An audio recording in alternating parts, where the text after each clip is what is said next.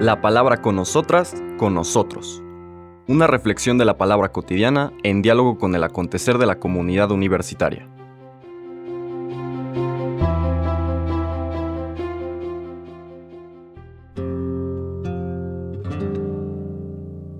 Hola, buenos días. Bienvenidas, bienvenidos a la palabra con nosotras, con nosotros. Hoy martes, primero de noviembre, estrenamos mes y celebramos tal vez una de las fiestas más grandes de nuestro calendario litúrgico. Por eso es reconocido como una solemnidad, el grado más alto de una memoria, de, de un recordatorio litúrgico. Recordemos que en nuestra práctica litúrgica, a lo mejor vale la pena traducir literalmente leiturgia ¿Qué significa en griego? Literalmente significa servicio. El servicio que es la manera como todas y todos ponemos de nuestra parte para vincularnos en hacer presente, en focalizar nuestra atención a una manera específica como Dios ha querido estar presente en medio de su pueblo. Esa es la liturgia, la liturgia. Y la liturgia de este día, la solemnidad, una de las más grandes, y eso se traduce desde luego en que decimos gloria, que tiene dos lecturas, primera y segunda, además del salmo responsorial, un evangelio, y después del evangelio terminada la humilía, recordamos, recuperamos el centro de nuestra fe en lo que conocemos como el credo o símbolo de fe. Hoy la solemnidad que nos convoca es la de todos los santos. Podríamos decir que es la gran fiesta de la iglesia. La iglesia, recordemos que Pablo, siempre que escribía sus cartas, las dirigía a los santos y santas de las iglesias a las que escribía, ¿no? Que si de Corinto a los santos que viven en la iglesia de Corinto, o de Filipo, o de Galacia, etcétera, ¿no? Entonces, santos y santas estamos llamados a ser todos y todas.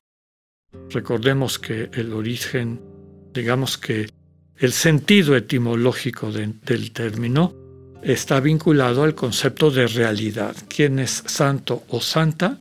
Quien vive plenamente su realidad humana, que le ha permitido a Dios ajustarle, es decir, que lo haga justo, que lo haga justa le permita alcanzar la plenitud de lo que su dignidad como imagen divina le permite, le capacita.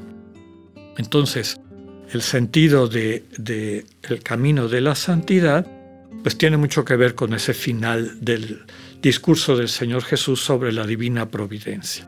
Busca primero el reino de Dios, busca primero una relación en donde Dios se vaya convirtiendo en el centro de tu vida, soberano de tu vida, que te oriente, que vivas una experiencia profunda de vínculo, de sinergia con el Dios que habita en ti y habita en todas y todos y en todo, y desde ahí permitirle a Dios que te ajuste, segunda parte, la justicia divina.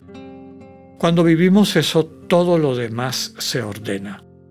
Mientras más central a nuestra cotidianidad sea esta presencia del Dios que nos sostiene con su amor, más rápida podríamos decir, más contundente y perceptible será nuestra transformación para crecer en libertad, en humildad, en real confianza, seguridad, porque nos vamos descubriendo y viviendo amados por Dios y como consecuencia de todo esto, percibimos como el entorno de nuestro mundo se va ordenando, se va armonizando. Esto de que las cosas vienen por añadidura, lo experimentamos día con día.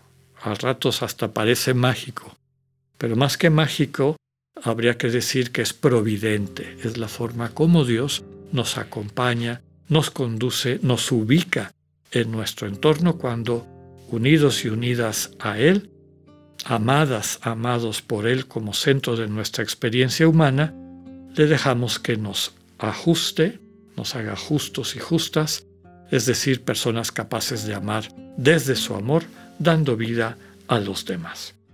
Eso es lo que celebramos el día de hoy.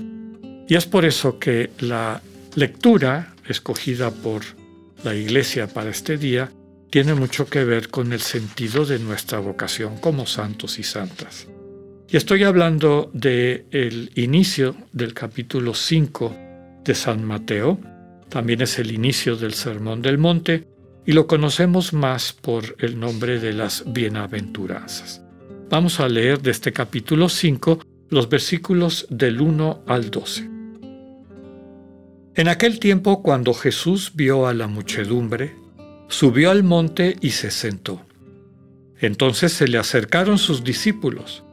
Enseguida comenzó a enseñarles y les dijo, Dichosos los pobres de espíritu, porque de ellos es el reino de los cielos. Dichosos los que lloran, porque serán consolados. Dichosos los sufridos, porque heredarán la tierra. Dichosos los que tienen hambre y sed de justicia, porque serán saciados. Dichosos los misericordiosos, porque obtendrán misericordia. Dichosos los limpios de corazón, porque verán a Dios. Dichosos los que trabajan por la paz, porque se les llamará hijos e hijas de Dios. Dichosos los perseguidos por causa de la justicia, porque de ellos es el reino de los cielos. Dichosos serán ustedes cuando los injurien, los persigan y digan cosas falsas de ustedes por causa mía. Alégrense y salten de contento, porque su premio será grande en los cielos. Palabra del Señor. Las bienaventuranzas que hemos comentado en otras ocasiones son el inicio de esta nueva ley en la que consiste el Sermón del Monte, capítulos del 5 al 7 de Mateo, que empieza con este paralelo de Jesús subiendo al monte, como Moisés subió al monte Joreb, de donde recibió de Dios la ley. Moisés sube solo, Jesús no. Jesús sube con la multitud y sus discípulos. Es decir, ya no hay necesidad de estas mediaciones. Dios se quiere comunicar con su pueblo. Y lo que le comunica a su pueblo es la misión fundamental de quienes están escuchando a Jesús, que se sintetiza en la primera y en la octava de las bienaventuranzas, las dos que están en presente.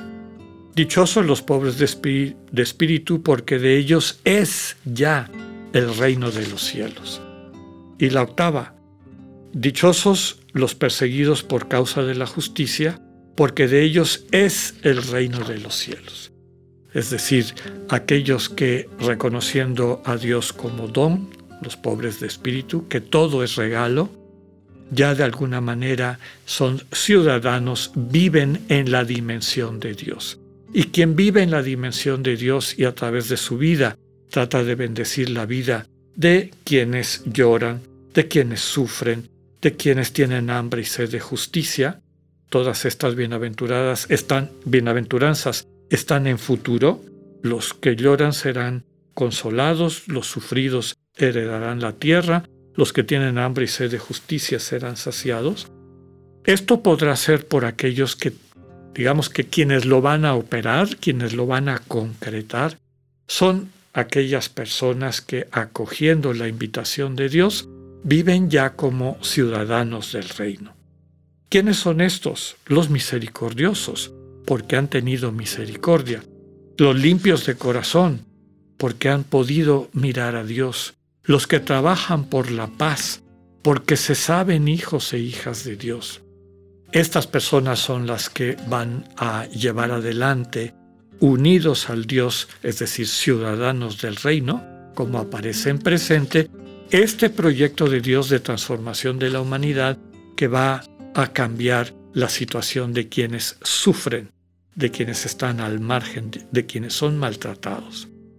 Esto no tiene una garantía de falta de dolor o padecimiento, porque precisamente quienes mantienen a las demás personas llorando, sometidas y con sed de justicia, pues van a atacar a aquellos que quieran cambiar esa situación.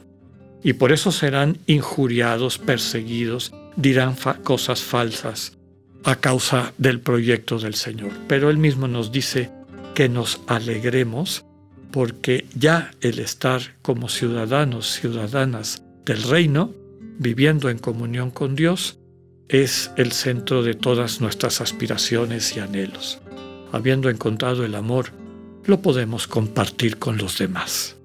Eso nos hace santas y santos. Que tengan un buen día, Dios con ustedes.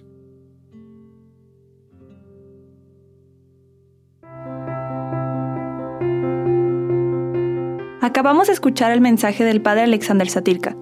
Escúchalo de lunes a viernes a las 8.45 de la mañana por radiveroleón.com o a través de nuestra app gratuita para iOS y Android. Radivero León, no todo está dicho.